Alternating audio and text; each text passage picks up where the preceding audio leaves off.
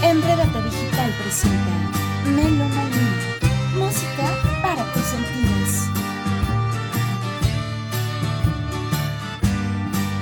¿Qué tal amigos de Melomanía Digital? Un gusto saludarlos nuevamente, una nueva semana. Mi nombre es Diego Gutiérrez, estoy aquí con mi colaboradora y domadora Ángeles Mendoza. ¿Qué tal Ángeles? ¿Cómo estás? Hola, ¿cómo estás, Diego? Aquí ya súper listísimos para este nuevo episodio de Melomanía Digital. Excelente. Qué bueno que ya estás lista, estamos preparados. Espero que toda nuestra audiencia también haya tenido una excelente semana.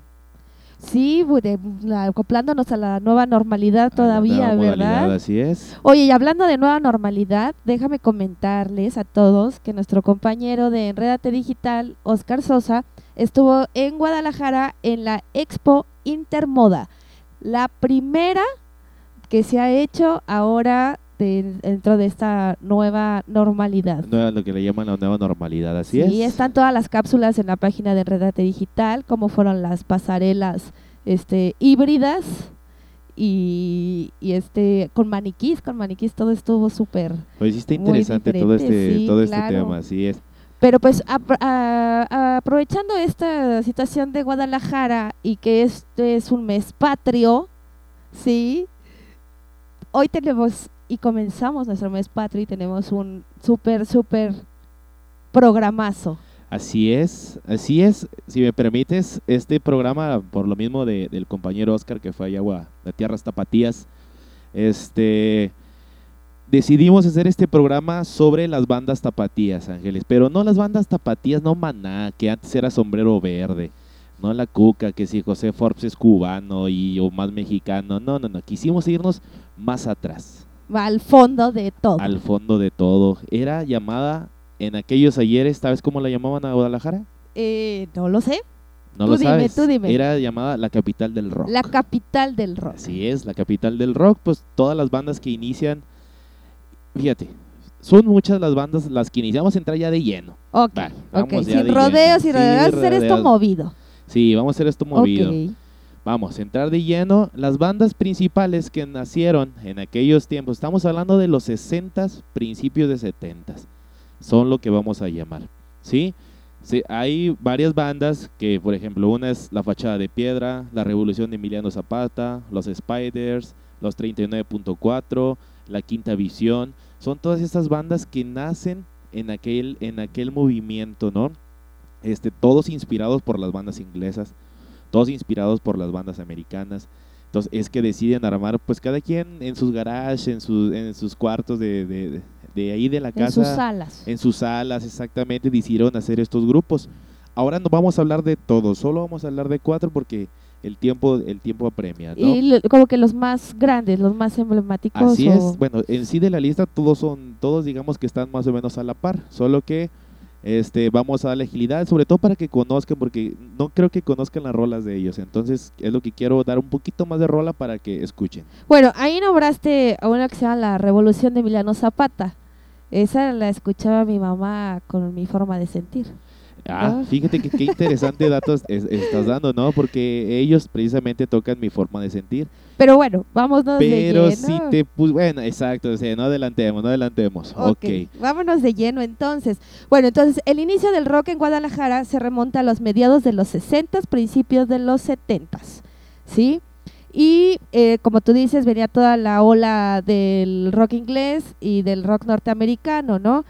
Antes, en esa época, me imagino que surgieron porque antes, eh, un poquito empezando la década de los 60, empiezan a surgir grupos en la capital, en la Ciudad de México, como los Yaquis, que Ajá. era Ben Ibarra, como El los locos, ah, el papá de Ben Ibarra, obviamente, los locos del ritmo, este, los blue jeans y después se hacen cambiar camisas negras que era este César Costa, Ah, ok. ¿no? Entonces todo eso que ellos adaptaban la música en inglés, la adaptaban a la- A un al mal español, ¿no? A un mal español, ¿no? Un- sí, sí, Sí. No, pues eh, la modificaban, ¿no? La letra. O sea, era la música, pero la modificaban. Entonces, estas bandas en la Perla Tapatía surgen a raíz de, de, de, pues, de la música que se escuchaba tanto extranjera como la que se estaba haciendo nacional, ¿no? Así es. Entonces, pues bueno, este, algunos grupos se mantienen activos, otros no. Así es, así es, pues bueno, yo siempre eh, creo que ellos siempre están con el espíritu de, de- de la música, solo que pues ya no se les, ya no pueden unos tocar, otros pues decidieron hacer otras cosas, pero bueno, vamos a iniciar. Más bien que todos mantienen fresco el recuerdo de cuando Guadalajara soplaban vientos de cambio. Esa, oh, qué bonita frase, ¿eh? Muy bien. Oye, excelente. Pues bueno, se dice que en aquellos entonces, este, Guadalajara, pues era, se sentía un ambiente muy, muy tranquilo, sí, se sentía un ambiente, pues muy padre, no había tantos problemas como los que hay ahorita, entonces todo estaba muy bien. De hecho, cuando inician estas bandas dicen, oye, no sé cómo nos vayan a, a aceptar, ¿no? Porque pues, te digo, era un ambiente hasta parroquial, digámoslo Pueblerino. pueblerino, sí parroquial. Entonces llegan estos con greña larga y empezar a tocar guitarras con distorsiones y entonces ellos mismos decían, oye, pues no sé cómo nos vayan a aceptar y maravillosamente los aceptaron muy bien. O sea, entró la onda hippie a Guadalajara. A Guadalajara, así es. Entonces ellos, eh, su miedo era ese, ¿no? ¿Cómo vamos a entrar? Porque aquí digamos que son muy, ¿cómo se le dice? ¿Cómo lo podremos decir? Son muy... Conservadores. Conservadores, exactamente. Conservadores. Entonces, pero pues para su buena suerte, les, este, lo recibieron muy bien. Y bueno, y que comenzaron en los cafés cantantes, ¿no? Y el primero era llamado Metamorfosis. El primer café cantante que hubo en la capital de- de, de Jalisco era se llamaba Metamorfosis. Entonces, no había alcohol, solo era malteada, café y pues era pura chaviza, puros chicos estudiantes, secundaria, prepa, ¿no? Que empezaron a, a, a seguir el movimiento. Así es exactamente como tú bien lo dices, o sea, más que todo eran lugares donde se asistían a estudiantes, por eso no vendían alcohol. De hecho, en una entrevista que le hacen al guitarrista de una de estas bandas, dice, ya el que llegaba a tomar una cerveza ya era hasta mal visto por ellos mismos. Porque ellos iban a disfrutar la música, tomarse el café o la limonada, como dices, entonces no era tanto la idea de, pues de, De tomar. alcoholizarse. Exactamente. Bueno, Entonces vamos a Guadalajara era la onda. Era la onda, claro que sí. El primer grupo que sale son los Spiders. Los Spiders. Los Spiders son del 60, del 61, ¿sí? Ellos son liderados por el por Manuel Olivera, que es el bajo, y Tony. Tony era un vocalista norteamericano, pero vivía eh, en Guadalajara. Tony Bierkling. Entonces, fíjate, una anécdota que te voy a contar de todos estos de todos estos grupos es de que en sí que ellos cantaran en inglés fue mera coincidencia. ¿sí? Porque mira, tanto el vocalista de los Spiders, que era Tony, como también el de la fachada de piedra, que también se llamaba Tony, pero ese es Tony Baker, los dos este, eh, eh, gringos, ¿no? Americanos. Entonces se vienen a Guadalajara y forman sus bandas, entonces ellos les proponen, oye, ¿qué tal si pues cantamos si en cantamos inglés? en inglés. ¿Por qué en inglés, Ángeles? Pues porque era el idioma universal Exacto, del rock. y sigue siendo, Y ¿no? sigue siendo, ¿no? Así, por eso todos los grupos que tú ves nuevos, sea de lo que sean, dices, ¿por qué cantan en inglés? Por ejemplo, no sé si recuerdes, ah, por ejemplo, System of a Down, Ajá. armenios, bueno, na- Armenios. na- nacidos en Los Ángeles, ¿no? Pero de ascendencia armenia.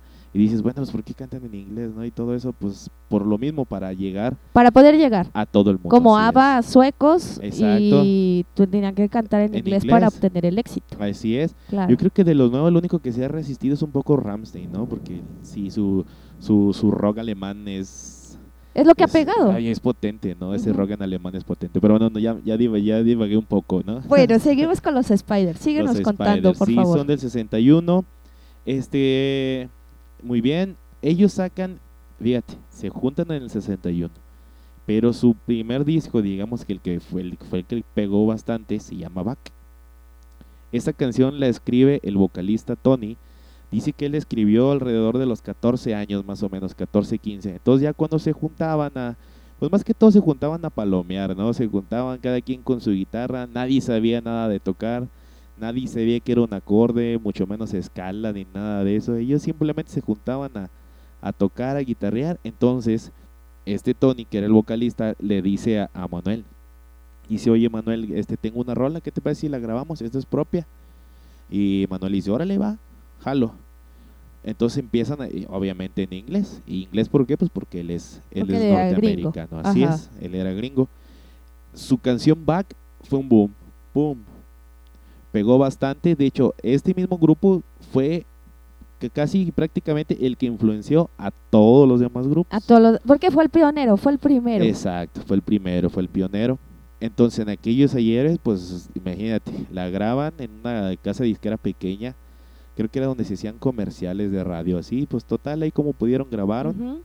Sale la canción y, y empieza a sonar en la radio. Y luego la gente empezaba a llamar para pedir la para canción. pedirla.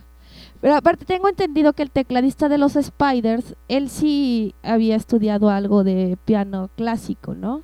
Ah, sí. Es que fíjate, es que está bien interesante. El tecladista de los Spiders se llama Servando Ayala. Pero él no solo estuvo con los Spiders. O sea, él estuvo con todos. Estuvo con los Spiders, con la fachada de piedra, con el 39.4, estuvo con la Revolución. Con todos. Sí, o sea, que- era el musicazo. Sí, pues que imagínate, Guadalajara, eh, muy grande ciudad ahorita, ¿no? Pero cuando inician estas bandas, que son cuatro o cinco, pues quieras o no, te vas a topar en una tocada, ¿no? Claro. Entonces, eh, todos se hacen amigos de todos. Todos se hacen amigos de todos y pues ahora sí que a prestarse a los músicos, ¿no?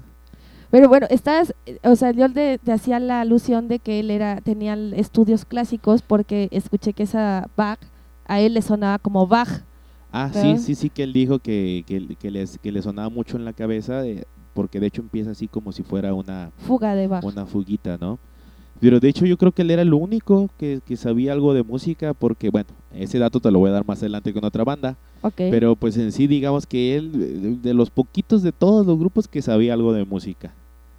Entonces Spiders inicia, empieza back, imagínate tú, 70s, ¿sí?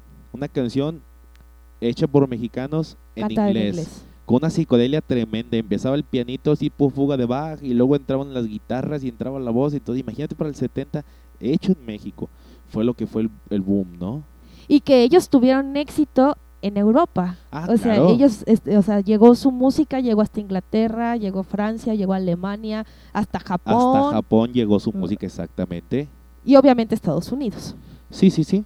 Entonces era, era la psicodelia, ¿no? De, de escuchar esa, esa música en los setentas, de irlos a ver al, al café, como tú dices, acá greña larga y todo. De hecho, todos tenían que hasta rentar sus instrumentos.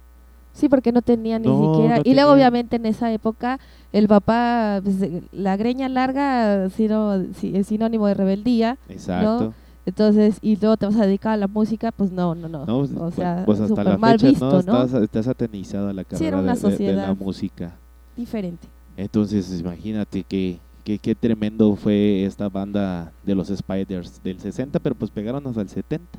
Es que toda la oleada del rock tapatío pegó ya a finales de los 60, principios de los 70. Es O correcto. sea, digamos que de- estamos hablando del 67, 68, 69, 70, 71 con 71, Avándaro Exacto, y, y, ya. hasta ahí. Perfecto, Ángeles. Bueno, iniciamos con los Spiders, ya dimos más o menos los datos. Vamos a escuchar back. Vamos a escuchar. Sí, vamos a escuchar back para que la gente que no conoce escuche lo bien hecho que estaba la música de, de estos chavos en aquel entonces. La estos, estos música chavazuelos. hecha en México, talento mexicano, Talento mexicano, a la tapatío. par de un rock de Janis, un rock de Hendrix, o sea, a la par. Sí, sí, totalmente Bien a hecho. la par. Un rack tapatío, donde era mi abuelo. Mi abuelo era de, de los altos de Jalisco. Entonces yo también tengo por ahí ese lado de, de, de, de lo tapatío también, ¿no? Muy bien. Y me encanta todo el folclore y todo. Escuchemos a los Spiders, ¿te parece? Escuchemos a los Claro Spiders. que sí, escuchemos. Adelante, me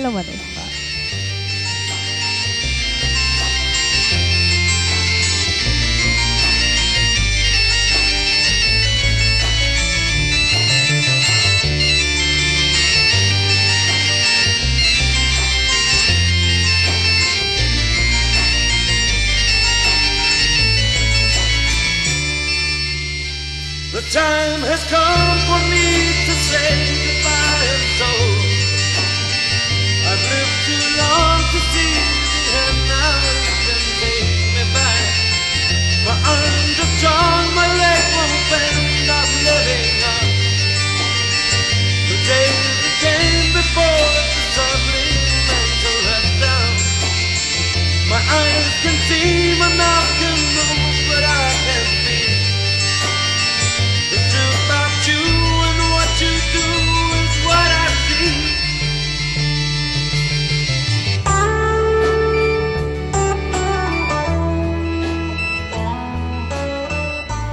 Los Spiders, Ángeles, los Spiders, ¿qué te parece los Spiders? Tremendo, ¿no? Padrísimos, padrísimos. Me remontó así a- como si yo estuviera en esa época bailando Claro que sí, sí, sí, bailando. y sintiendo el, el rock, ¿no? la psicodelia.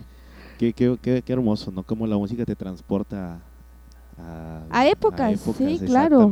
Claro, claro. Bueno. Angelita, eso fue los Spiders. Vamos a seguir con el siguiente grupo. El siguiente grupo es 39.4. 39.4, llamado así por el número de la casa de uno de sus integrantes. Así es, dijeron que no batallaron. Oye, ¿cómo le ponemos a la banda? Pues no sé, ¿cuál es el número aquí? 39. punto- Ah, sí, mero le pusieron. A lo mejor era 39-4, ¿no? O algo, o interior 4. Ándale, sí, ¿no? sí, me imagino una Y cosa Le así. pusieron 39.4. Eh, sí, así es. Fíjate, esta banda, de las cuatro que vamos a ver, esta banda era la única que traía metales.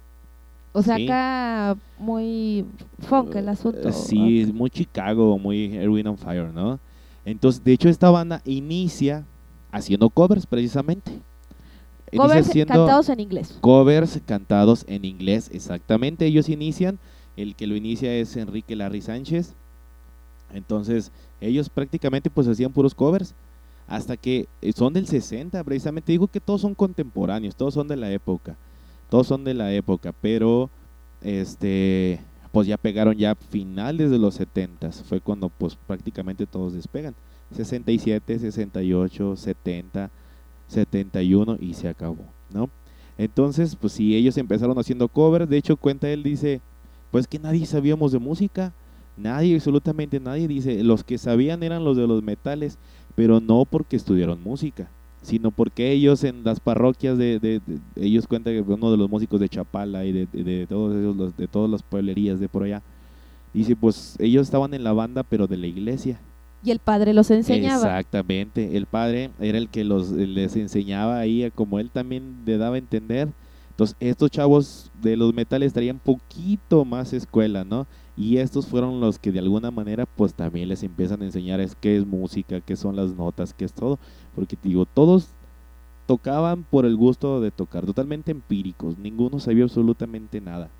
Hasta que entran los metales, ya les enseñan a, los guitarristas y todo Exacto. algo de música, ¿no? Exacto, el tecladista también, oye, que mira, que esto es do y que por aquí te vas y que vas a llegar a sol y que entonces hasta que llegan los de, y, y muy muy buena banda, te digo, era la única que traía que traía metales. Oye, pues qué interesante, porque me imagino que el, la atmósfera del musical se completaba, ¿no? O sea, se llenaba, eh, era, era así como espectacular, ¿no? O sea, una música con metales en México, en México. ¿no? Entonces, me imagino que no fuera la banda de la iglesia, ¿no?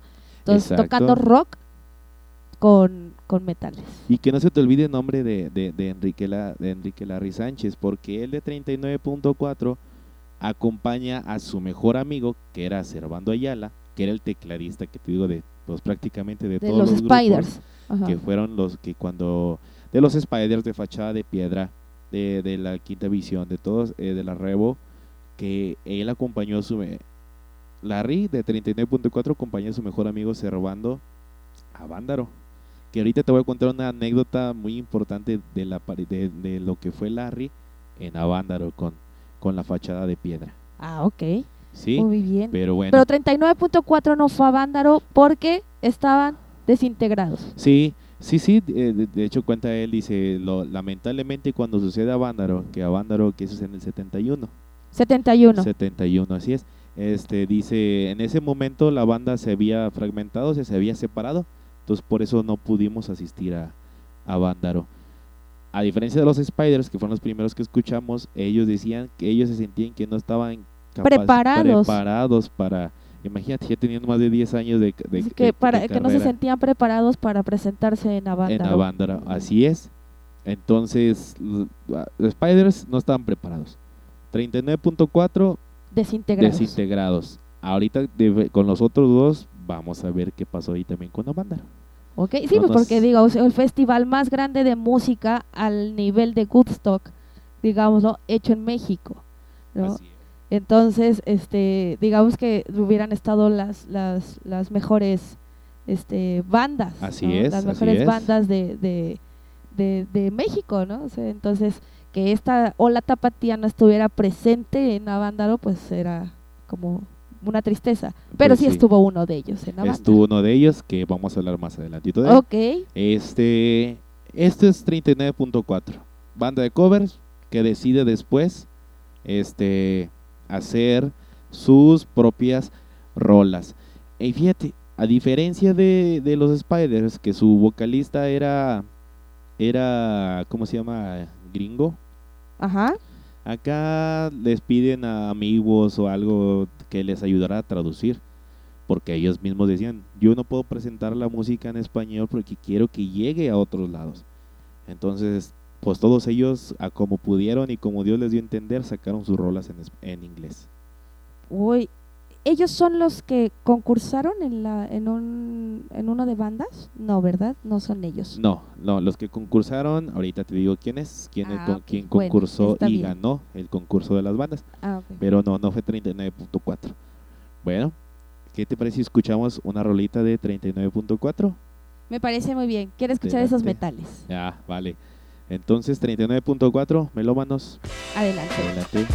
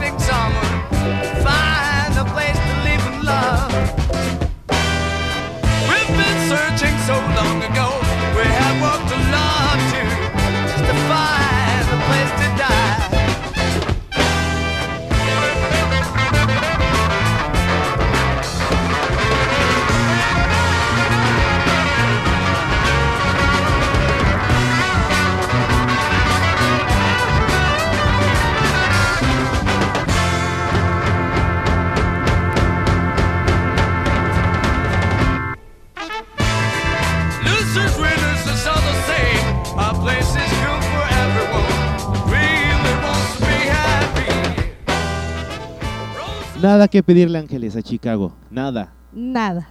Qué buena rola, ¿eh? Orgullo La mexicano. Orgullo. Qué padre que estamos haciendo este programa, la verdad, porque nos estamos, nos encasillamos, nos encasillamos en, lo comercial, ¿no? En lo que, eh, como tú decías al principio, ¿no? O sea, un rock tapatío maná. Claro. Pero no indagamos, no buscamos de lo que fue realmente la, el, el rock en, en ese lugar, ¿no? Y qué padrísima música, ¿eh? Súper bien hecha, como para que hubieran destacado y despuntado a todo lo que da. Pero lamentablemente no era la época. Exactamente. Bueno, la época sí era, porque pues eso pasó en todas partes del mundo. Lo que, lo que pasa, eh, bueno, dejémoslo para el cierre. Eso, eso que vamos Ok, a explicar bueno, lo ahorita. que quiero dar a entender, Sí. al cierre lo vamos a decir. Sí, porque uf, qué excelente y pues qué orgullo, ¿no? Y sobre todo a mí lo que más me salta es cómo ellos mismos dicen, pues nadie, no sabíamos de música. ¿Y No cómo podían hacer Y eso? cómo, a- algo tan bien hecho y tan hermoso. era el, el- el- gusto por la música, era la vibra, era la, la Exacto. nueva forma de vida. El Eso gusto era. por la buena música y lo- ellos, como ellos mismos dicen, no sabíamos, pero lo hacíamos de corazón y lo hacíamos Claro. con muchas ganas. Entonces por eso, por eso salían estas obras tan magníficas, ¿no? Y que la música los unía, Los sobre unía. todo los unía. Así es, Ángeles. Vamos con mi, de los cuatro, mi banda favorita. A ver, yo sé que es la revolución El- de Emiliano es, Zapata. Es la Revo, así es, la revolución de Emiliano Zapata. Este, la revolución de Emiliano Zapata, este, fundada por su guitarrista Javier Javis, fíjate, Martín del Campo. Martín del Campo. Martín del Campo. Este, otra banda igual que empieza con las uñas. Empieza con las uñas a donde ellos también en, en los ellos inician, ahora sí con lo que tú habías dicho, con en un concurso de la radio, este traes el dato de la de la, la Sí, de se la- llama Radio Internacional. Radio Internacional, así es. Organizaba un concurso de bandas con- de música original. Así es. de música original. Bueno, la revolución de Emiliano Zapata, digamos que era de venía de una zona, de una colonia acomodada, ¿no? De Jardines del Bosque en Guadalajara. Sí, era- eran, eran más Eran los niños ricos los niños rebeldes, riquillos, sí. ¿no? De hecho, ellos admiradores de los Spiders. Sí, fans de los Spiders. Que sí. también hay una historia de que ellos le piden a los Spiders, por favor, que toquen con ellos para recaudar fondos para comprar su equipo. Para comprar, o sea, que toquen de agrapa para sí, sí. ellos cobrar las entradas y poder comprar su Exacto. equipo. Sí le dice la Rebo, le dice, oye, tírame paro, ¿no? Tírame paro y toca con nosotros. Este, aparte que nosotros este, somos tus fans, ¿no? Porque vuelvo a lo mismo, la Rebo, ellos iban a tocar a los cafés y tenían que rentar equipo. Entonces rentaban equipo y pues no creo que la paga en ese entonces haya estado muy buena, ¿no? Entonces Sí, por eso tienen que hacer eh, esto con los Spiders, que los Spiders le tiran, le echan la, le tiran paro, ¿no? Y pues para recaudar fondos para comprar sus propios instrumentos, fíjate. Y ya después, ellos tenían seis meses, digamos, ya tocando y sale la convocatoria de Radio Internacional para ah, concursar con su rola este, original Así es. y en inglés. Sí, la rola Nasty Sex. Que ellos no sabían nada de inglés y un amigo de ellos lo, Así es. lo sí, ayudaron. Sí, ¿no? cuenta este Martín del Campo que su amigo Antonio William, este, eh, su amigo obviamente americano, ¿no? Bueno, norteamericano, porque pues todos somos americanos. Su amigo norteamericano fue el que, el que le ayudó a traducir. Dice, pues es que yo, pues obviamente no sabía nada de inglés. Entonces él prácticamente me decía hasta cómo se tenía que pronunciar para, pues para sacar la rola. Y Nasty Sex fue el que pegó también tremendísimo. En aquellos tiempos, fíjate, este, pues todo era por, todo era por llamadas telefónicas, todos competían, ¿no? ¿Quién, quién es, quiénes va a estar, digamos que liderando, ¿no? O los Spiders con Back, o la Revo con su Nasty Sex. Pues en aquellos tiempos pues eran por llamada. Entonces pues hablaba la, la banda en la Revo y no voto por la Revo y subía unos puntos la Revo. Y luego hablaba la, la banda de los Spiders. No, pues los, los Spiders y Con subió, esa, y subió otro tanto. ¿no? Entonces ahí se estaban, ahí estaban peleando. Sí, pero, pero, o sea, peleando un sentir en la posición de quién estaba primero. Exacto. Pero pues todos eran amigos. Sí, sí, pues los que llamaban eran amigos o, o lo que tú querías que se escuchara, ¿no? Entonces la Revo se llegó a escuchar también en Europa, se llegó a escuchar eh, obviamente en Norteamérica y pues todo México. Entonces dice la Revo, dice, no manches, de tener seis meses de tocar, que ganamos el concurso y ya estamos dando gira en, en toda la República. No, y que déjame decirte que tuvo un padrino muy importante en ese entonces en Estados Unidos, el folk también, eh, o sea, porque era muy fuerte y era John Baez, era Bob Dylan, eran todos esos grupos y bueno, ca- cantantes, perdón. Y Bob Dylan decide apadrinar a la revolución de Emiliano Zapata y le deben el apoyo publicitario, obviamente tanto en México como en el extranjero. Entonces, Bob Dylan, padrino de la revolución de Emiliano Zapata, ellos viajan igual por todos lados, se van a Estados Unidos, se van a Europa, dan a conocer toda su, su, su música en el extranjero, cantando en inglés, no cantaban covers, únicamente cantaban en, tocaban en, en inglés, unas que otras rolas en español y también instrumentales, ¿no? Así es, tienen una, una magnífica joya instrumental que se llama este, La Ciudad Perdida. Este, tú que eres de allá, dinos por qué La Ciudad Perdida. Es que cuenta el guitarrista este Javi que ellos viajaban mucho en tren. Entonces cuando les tocaba ir a la Ciudad de México, al momento de llegar en, a, digamos, a la estación del ferrocarril, antes cuando pasas, antes de llegar a Buenavista, que es donde está la estación, donde estaba la estación del ferrocarril, bueno ahora está el suburbano, este, pues era todas las ciudades perdidas, ¿no? Pasaban por ciudades perdidas que pues, a- originalmente se les conoce como Cartolandia, ¿no? Así es, casas de cartón. Casas de cartón, entonces ellos decían esto es una ciudad perdida. Así es. Entonces hicieron esa rola instrumental excelente, Inspirada. inspirada en ese- en esa entrada a la Ciudad de México cuando ellos hacían en el tren. Excelente, excelente. También la Revo tuvo una participación en una película que hace Angélica María. ¿Sí? Sí. La película se llamaba... Ahorita- eh, te digo cómo se llamaba. Algo de algo, algo de Magdalena. Así es. Se llamaba La verdadera vocación de Magdalena. La verdadera La vocación. verdadera vocación de Magdalena, protagonizada por Angélica María Así es. y Javi, el guitarrista de, De la de, Rebo. de la Rebo. Sí, era el dice- galán. Dice, a mí me pusieron de galán. Dice, no, pues yo no era nada galán, ¿no? Pero dice, pero a mí me pusieron ahí de galán con Angélica María, ¿no?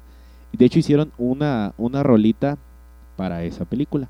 Que del disco de Nasty Sex, donde venía Nasty Sex y eso, él creo que era la única que cantaban en español. la única que cantaban en español. Sí, en ese álbum viene y se llama, bueno, no recuerdo bien el nombre, cómo se llamaba, pero bueno, fue con la que salieron en esa película con Angélica Con María. Angélica María. Pero es que- La revolución de Emiliano Zapata hacía una excelente música, una excelente música. Y bueno, yo conocí a una revolución de Emiliano Zapata, como lo dije al principio, gracias a mi forma de sentir Así y otra que se llama Te extraño, porque era como balada, ¿no? Sí, sí, hasta Balada, balada. ¿no? Y así. Hasta que te conocí a ti, que conocí ese, ese lado de la revolución de Emiliano Zapata, el origen de la Que fue revolución de Emiliano Zapata. la revolución de Emiliano Zapata. Pero bueno, la gente se ha de preguntar, bueno, ¿y qué tiene que ver el rock cantando mi forma de sentir? ¿no? Pues fíjate, eso, bueno, lo mismo. Las cuatro se van a en- enlazar al último tema que vamos a tomar, ¿sí? Yo también, de hecho, cuando empecé a escuchar la, la, Revo, hace varios años, yo también, yo estaba hasta enojado. Dije, ¿por qué una banda que viajó por el mundo, no? Apa- Solo apadrinó Bob Dylan, imagínate, Bob Dylan era su padrino. O sea, tenían todo para despegar. Tenían todo para haber seguido siendo buenos y ser una banda emblemática mexicana a lo mejor muy fuerte, ¿no? Más que todavía, me imagino todavía más que Caifanes, ¿no? Porque si te preguntan, banda de rock mexicano, ¿quién te salta primero? Banda de rock mexicano, dices Caifanes, O el Tri. el Tri. Exacto, son esos dos, ¿no? Pero imagínate, si estos los hubieran dejado, que es lo que vamos al último tema, este, hubieran sido hasta más grandes que ellos, me imagino yo.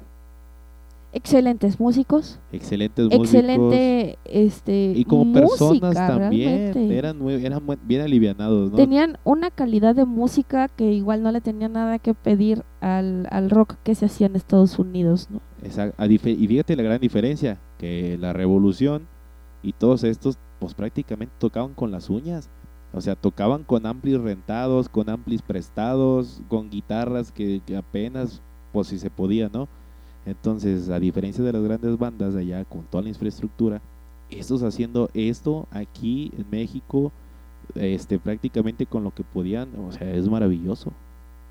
Y la revolución de Emiliano Zapata no tocó en Avándaro porque tenía compromisos en Monterrey. Cuenta, cuenta el Javi, ¿no? Que precisamente cuando fue a Bándaro, ellos tenían un contrato en Monterrey. Entonces dice que él cuando iba pues, del centro, que es la Ciudad de México, ahora, a, a Monterrey al norte, dice que él de hecho veía las camionetas de los chavos pasando. Ellos iban y los chavos, y los chavos venían de regreso, ¿no? Que todos iban al toquín a. Exacto, te ibas, iban a Bándaro con sus mochilas, o sea, como podían también. Entonces estos vatos decían, pues, ¿qué onda? O sea, nosotros vamos para allá y toda la gente viene acá. Entonces, pues sí, se perdió Bándaro la Rebo por un compromiso que tenían en Monterrey. Qué lástima que no estuvieron en Avándaro, pero excelente música que, que, que hicieron y que siguen tocando, ¿eh? Siguen Sí, tocando. Todos estos grupos que estamos diciendo ahorita, este, siguen tocando aún en bares de, de, de Guadalajara, en, en barecitos, todo eso, porque ellos siguen viviendo de eso, o sea, Sí. ellos siguen con el recuerdo del rock, ¿no? De lo que fue en su época. Yo digo, o sea, si ya eras rockero, ahora eres rockero. Así ¿no? es. Sí, pues todavía hasta el 2006, de- pu- más adelantito todavía del 2006, que ellos estaban tocando pues en los bares, ¿no? Este, y no quitan el dedo del renglón. No, pues No nacieron para la música. Nacieron para rockear, exactamente. Nacieron para la después se hayan música. dedicado a otra cosa o hicieron sus vidas no, no exactamente de la música, pero este, por ejemplo, los de Toncho que se fueron allá a Estados Unidos y todo en otro grupo, no vamos a alcanzar a hablar de él, pero pues allá trabajaban con el afán de seguir tocando, to- eh, trabajaban de lo que fuera. con tal de, de, de seguir trabajando, ¿no? Pues desde ahí espero. ¿Qué tal si nos pones algo de la revolución de Emiliano Zapata? Que no sea mi forma de sentir, obviamente. No, no, no, tiene que ser su, su No. nasty sex. Tiene Sí. que ser nasty sex de la Nasty revolución. Ok, Así es. entonces vamos a escuchar a la revolución de Emiliano Zapata. Así es. Melómanos. Adelante.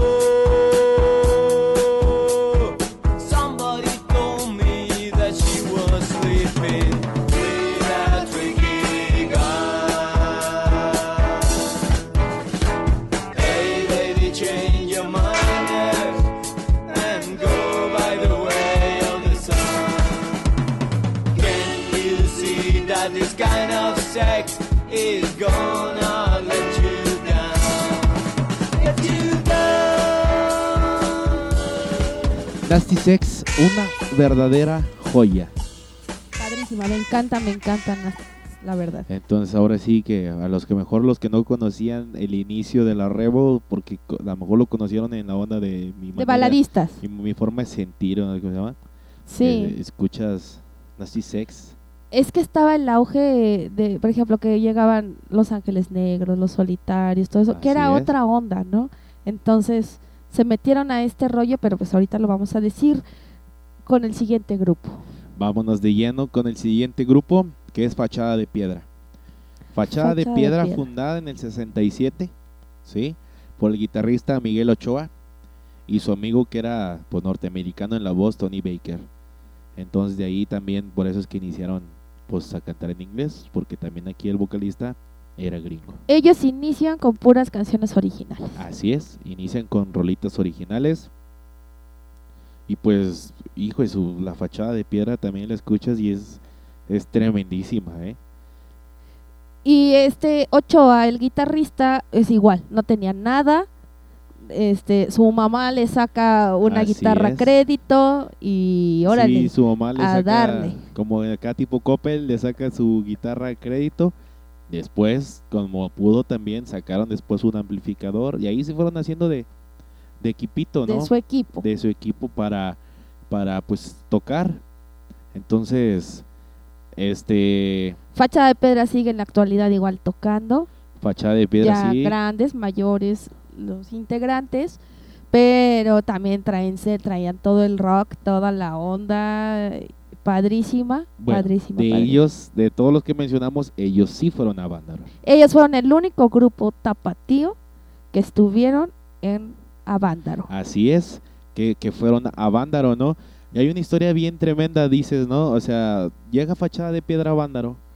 Entonces se habla de 100 mil personas, 150 mil, 200 mil personas, se dice que es lo que había, ¿no?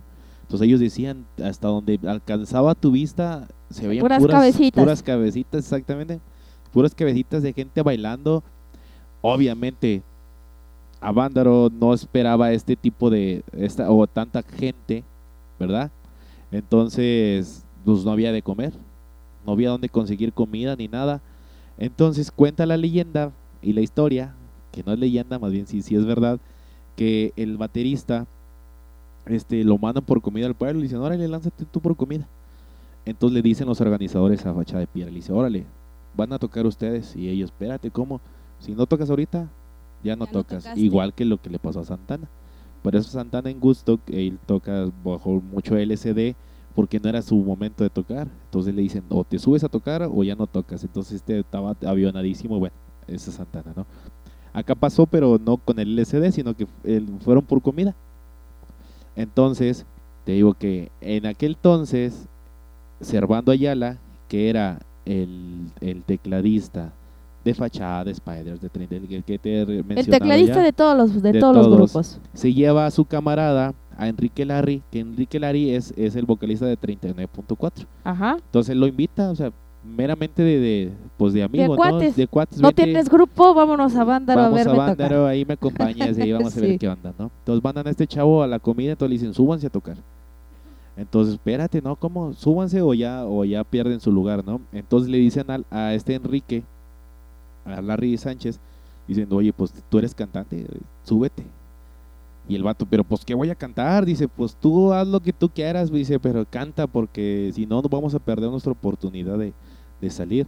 Entonces dice que ya empieza la música y él empieza a improvisar. Dice, y empieza a improvisar por cuestiones de las que veían, ¿no? De cómo nos sentíamos, nos sentíamos bien, nos sentíamos felices, estábamos pues a todo dar y sobre eso improvisa y fue la participación de del 39.4 su vocalista con la fachada de piedras, todo porque el otro se fue a conseguir comida. Y se perdió el toquín. Se perdió el toquín, qué feo, ¿verdad? se perdió el toquín por, eh, por, eh, por estar. Pero es que aparte a Vándaro es, híjole, es un tema muy interesante, ¿no? En- es este, por ejemplo, en Avándaro, tú como tú dices, no había comida, ¿no? Entonces la, la banda era compartir lo, lo, lo, que poco traía. que traían, así es. ¿no? O sea, lo que traía y es, luego empezó a llover y unos llevaban cobijas, otros los llevaban y ahí Nos llevaban unas bolsas y con eso se cubrían el cuerpo, la cabeza y era, era pasarlo bien. era pasarla bien y aparte era un momento de ellos de estar ahí en Avándaro o tocas o ya no tocaste, Es correcto. ¿No? Pero oye, tú tenías una anécdota de, de, de Ochoa, ¿no? Del guitarrista, porque se dice que la, una guitarra de George Harrison estuvo en Guadalajara y justo en manos de Ochoa, ¿cómo se llama? Guillermo Ochoa. Miguel Ochoa. Miguel Ochoa. Es correcto, Miguel Ochoa dice que él estaba en Los Ángeles y entra a un bazar de, de instrumentos. Entonces ve una guitarra colgada que él se le hizo de que él dijo, de estas guitarras ya no hay. Me imagino que era pues más vieja. Entonces dice que se la prestaron, la estuvo tocando un rato y ya preguntó cuánto el precio. No, pues tantos sobres. Pum, la compra. La compra y se vienen a Guadalajara. Entonces creo que a la hora sale un boletín de que se habían robado, una amiga de George Harrison le había robado esa guitarra a George Harrison. Sale el boletín, o sea, pero pues cuando la venden, pues no era robada, ¿no? Simplemente esta chica la empeñó, el, el dueño de la, de la tienda la compra, llega Miguel Ochoa, la compra y se va a Guadalajara. Entonces imagínate, George Harrison habla con Miguel Ochoa aquí en México y le dice, pues es que yo tengo muchas guitarras, es más, puedo tener 3, 4, 5 guitarras de ese mismo año. Dice, pero lo importante es que esa guitarra me la regaló Eric Clapton. Su amigo Eric Clapton. Imagínate, o sea, una guitarra de George que se la regaló Eric Clapton, o sea, wow. En manos de un guitarrista tapatío, de un mexicano. guitarrista tapatío, ¿no? Entonces, pues ya llegan a llegan a, a- al convenio, acuerdo. al acuerdo de que este Ochoa le regresa su guitarra y Harrison le regresa una guitarra igual. Uy, pues qué Imagínate. interesante, ¿no? O sea, t- tuvo en sus manos la guitarra de George regalada por Clapton. Y bueno, y que y a final de cuentas tuvo una guitarra de, tiene una guitarra de George aún Así es. sí, sí. guardada, pues porque George se la, se, Se la, cambió. Sí, ¿no? digamos Era el valor es- sentimental que tenía, ¿no? porque se la había regalado Clapton, entonces era el, val- el valor sentimental. Sí, llegó al acuerdo de decirle, ok, este, pues tú gastas en esta guitarra que malamente me robaron, te voy a mandar esta en señal de gratitud, ¿no? Porque, pues, porque bien pudo haber dicho Miguel, no, pues, a mí qué, güey, yo la compré, hazte garras, ¿no? Pero no, o sea, Miguel estuvo en la buena postura también y se la regresó, entonces el gesto de George es regresarle también una guitarra, y mira, qué tremendo, o sea, cómo es la vida. Él entró al bazar y ¿quién iba a pensar que era la guitarra de George Harrison? Que era la guitarra robada, porque La se la robaron. Así es. porque se la robaron. Pues qué padre, ¿qué te parece si vamos a escuchar algo de fachada de piedra, pero ya después hacer nuestra conclusión de nuestro programa? ¿Te late? Me late bastante. Escuchemos a perfecto, Fachada de escuchemos a fachada de piedra.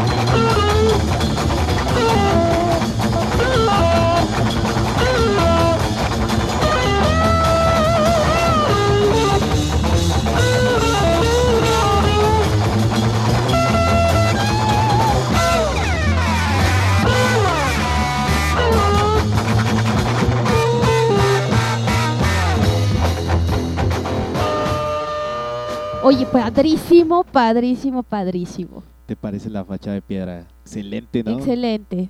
¿Y qué siguen? ¿Activos sus músicos? Todavía, sí, sí, Ochoa, excelente guitarrista, eh, por cierto, excelente guitarrista. Pues te digo, todavía hasta los 2006, 2007, 2008 todavía seguían vigentes, ¿no? Pues es que ya en el 2007 ya están muy rookers, ahorita ya en el 2020 pues Han de estar más. pues sí, obviamente. Sí. pues Obviamente muy, más muy, rookers. muy bien. Pero bueno, ¿qué pasó con todo esto? Vamos a cerrar, vamos a dividirlo en dos. Primero, Avándaro. ¿Sí? Después de Avándaro. Después de Avándaro. Pues obviamente sabemos que Avándaro fue en septiembre 11 y 12 del 71, ¿no? Originalmente era, pues se hizo para una carrera de coches. Se hizo para una carrera de autos Así es. organizada por Justino Campeón Palacios, que era el productor deportivo. Ok. ¿no? Entonces había una carrera de, de autos y toda la compañía promotora, que se llama Promotora Go, por Alfonso López Negrete y Eduardo, hermanos Eduardo y Alfonso López Negrete, este, hacen toda la, la promoción, pero le dicen a la televisión, ¿no? al, al que era el telesistema mexicano, este, vamos a hacer una carrera de autos, este, invítate unos dos, tres grupitos de, de rock, para hacer este el festival, ¿no? Y entonces ese a la persona que le dicen es a Luis de Llano Macedo, Ok. eh, cuñado de Ben Ibarra, Ajá. pues, hermano de Julisa, ¿no? Y le dice, pues órale, vamos a armar el toquín, invitamos unas cuantas este, bandas, pero pues esas cuantas bandas se convirtió en dos días, ¿no? Así es. De hecho, se ya, convirtió en dos ya días. ni siquiera hubo carrera de coches. Nada, porque aparte dicen que era impresionante la cantidad de chavos a los al, eh, que iban, ¿no? Claro. Y lo, lo, lo más este padre es que la gente no tuvo miedo de asistir, Así es. sí, porque sí. en ese entonces no tenía mucho tiempo que había pasado, obviamente, bueno, lo de la represión de Tlatelolco en el 68, pero lo del halconazo fue en ese año, en el 71, que hubo una represión policíaca muy fuerte contra los jóvenes, o sea, el famoso halconazo. Entonces, los chavos no tuvieron miedo de asistir a Vándaro, ¿no? A pesar de todo. Entonces, ya iban sin comer, iban sin comida, iban sin ropa, iban sin nada. Era festejar, era decir el gusto por convivir, por la música, eh, esta nueva ola, ¿no? Que le decían la nueva ola, así le decían, ¿no? La nueva ola, la nueva mentalidad, la onda amor y paz. ¿no? Así es, así Entonces, obviamente sí había mucho rol de, de, de mota, ¿no? De cosas, de, de algo de alcohol, pero pues yo creo que más que nada verá la escasez de, de alimento y de cobija, es. ¿no? Así Porque es. y luego muchos iban hasta con sus niños. Sí, no es que fue un festival, a diferencia de que todos los otros creen, porque así lo hicieron creer. Hicieron creer que el festival se salió de control. Ah, pero Hicieron es que la prensa se es, encargó, junto con el gobierno, la, se la encargó. prensa se encargó de super quemar el festival.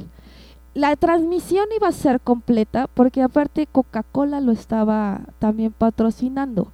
Entonces la idea era que se iba a pasar por radio, se estaba pasando por radio toda la transmisión de Avándaro. Pero justamente cuando llega un grupo, que ahorita no recuerdo el, el- el nombre, que empieza a gritar, ¿cómo está? ¿no? La, la censura, porque antes hablar malas palabras, pues, Pues uh, sí, era no. peor, ¿no? Cuando dice una mala palabra en el escenario, en ese momento cortan la transmisión de Avándaro, ¿no? Entonces, a Luis de Llano y a los hermanos López Negrete, cuando regresan de Avándaro, les dicen, fue un desastre tu, tu, Tu concierto, festival, así es. ve lo que dice la prensa, la prensa, obviamente, entre más amarillismo, más se vende, Claro. ¿no? Entonces la prensa estaba dentro de, de, de- de ese show, ¿no? De, de hacer la cosa amarillista. Entonces dicen que cuando regresan con las cintas, porque todo fue grabado, les quitaron, o sea, lo que nosotros conocemos de Avándaro, de algunas imágenes, es lo que quedó. Porque las cintas las perdieron, las quemaron, las Las tiraron, desaparecieron. las desaparecieron, que hasta la fecha no se han podido encontrar. ¿no? Así es. Entonces, es correcto. este, después de Avándaro viene toda la represión hacia el rock. Exactamente. ¿no? Ahora Viene sí toda- que todo, de, ahora de todo fue, Vándaro fue el parteaguas. Sí, claro. Y después de Avándaro viene todo esto que tú estás diciendo. La represión del gobierno era sumamente este, fuerte. Así es. Desaparecieron los cafés cantantes, este, aparecen los hoyos funky, es. que eran la- los alrededores, así como que tenías que ir súper lejos, pero al final de cuentas llegaban y este Sí, eran las periferias, ¿no? Sí, Los claro. hoyos funkies. hay anécdotas de Javier Batis donde, donde lo sacaron, lo golpearon, ¿no? hasta perdió un ojo, Exacto. de, de, de donde el gobierno o la policía entraba y los golpeaba. No eran delincuentes, eran chavos, era la onda, ¿no? Como y se hacía tocar llamar. solamente. ¿no? Pero era, era una represión súper, súper fuerte hacia ellos, que el rock en México en esa época desapareció. Así es. Entonces, exactamente, fue tanto la represión que todos estos grupos, o bien, hubo de dos, o tuvieron que ir a probar suerte a Estados Unidos como Fachada de Piedra, que es Estados Unidos, como Toncho Pilatos, que se fue a Estados Unidos, Fachada de Piedra, dicen, llegamos allá, aquí en México ya éramos, empezamos a hacer algo, llegamos allá sin ser nada. Entonces, imagínate, Fachada de Piedra, estando en Avándaro, teniendo rolas tan chidas, allá trabajaban en tiendas de música, pues lo que podían, ¿no? No, y que ellos se fueron eh, en el 71, 72 se fueron, ¿no? Finales del 71 se, se van a, a- a Los, a Los Ángeles, Ángeles, y a empezar de nuevo, ¿no? claro, y sin, ser nada. Y se van porque aparte eran perseguidos. O sea, porque aparte de todo, o sea, no, no bastó la represión física de golpear, ¿no? Sino aparte era la represión de, de perseguirlos, o Así sea, eran es. perseguidos.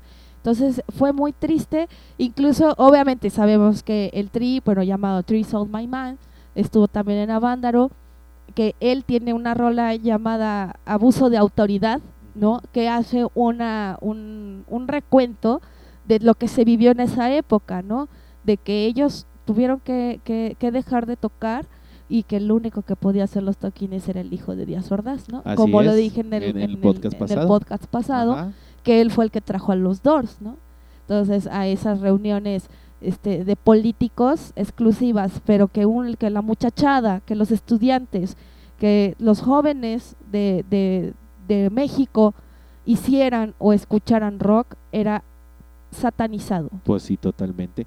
Por eso la Rebo, ahí está la respuesta. claro. ¿Por qué la Rebo empezó a mi forma de sentir y esas cosas? Porque ellos no se fueron, sino que cambiaron de género. Exacto, o se adaptaban o dejaban pues de comer, ¿no? O dejaban de pues de, de, de ser quien eran, entonces por eso yo Se hicieron baladistas. Cuando yo te dije, yo estaba muy enojado con la Rebo de por qué siendo tan buenos, apadrinados por Bob Dylan, tocando ya ya sonando fuerte en Inglaterra, en Europa, ¿por qué ese cambio tan drástico? Y ahí es la respuesta.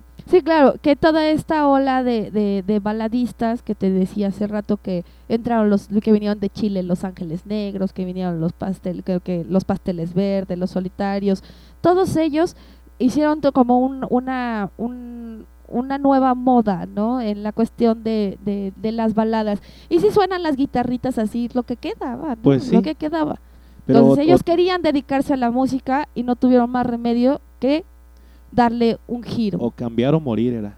Claro. Sí, Era o era. cambiar o morir.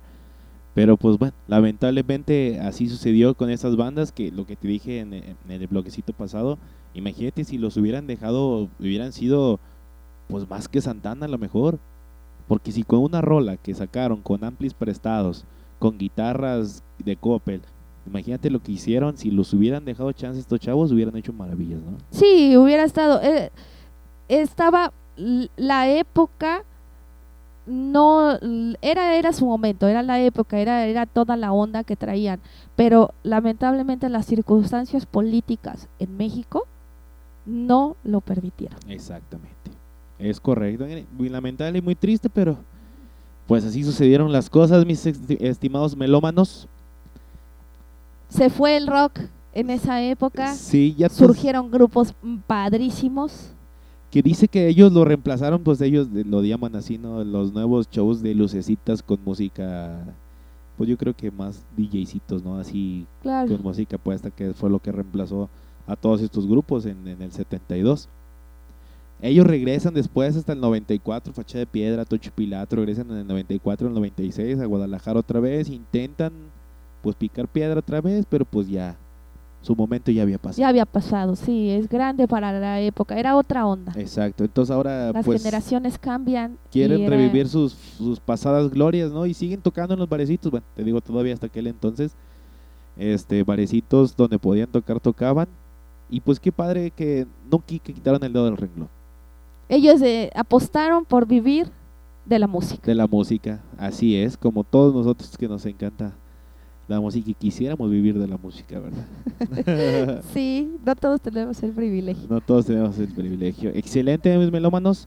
Pues este, esto fue lo de las bandas tapatías. Lo de las bandas tapatías, lo que se llama eh, la capital del rock, Guadalajara, Así ¿verdad? Y pues bueno, este mes de septiembre lo vamos a estar dedicando al talento 100% mexicano. Así es. Sí, vamos a tener vamos a tener programas de música mexicana, hecha en México. Más bien música hecha en México. Hecha en México. Sí, Excelente. Y ya saben, melómanos, nos pueden escribir a enredate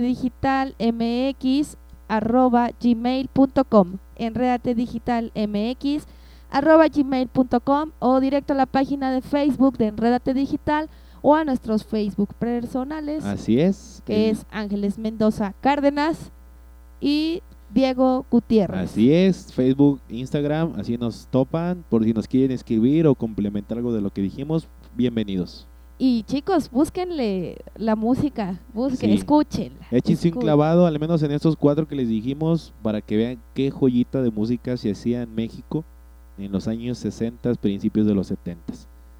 Pues muy bien, melómanos. Muchas gracias, Diego. De De nada, verdad, de nada, un gustazo como cada ocho días estar aquí contigo platicando de música.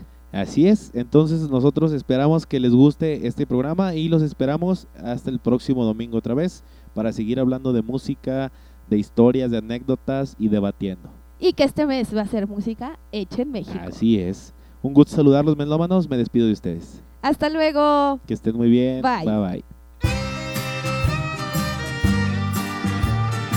Enredate Digital presenta Melomanía. Música para tus.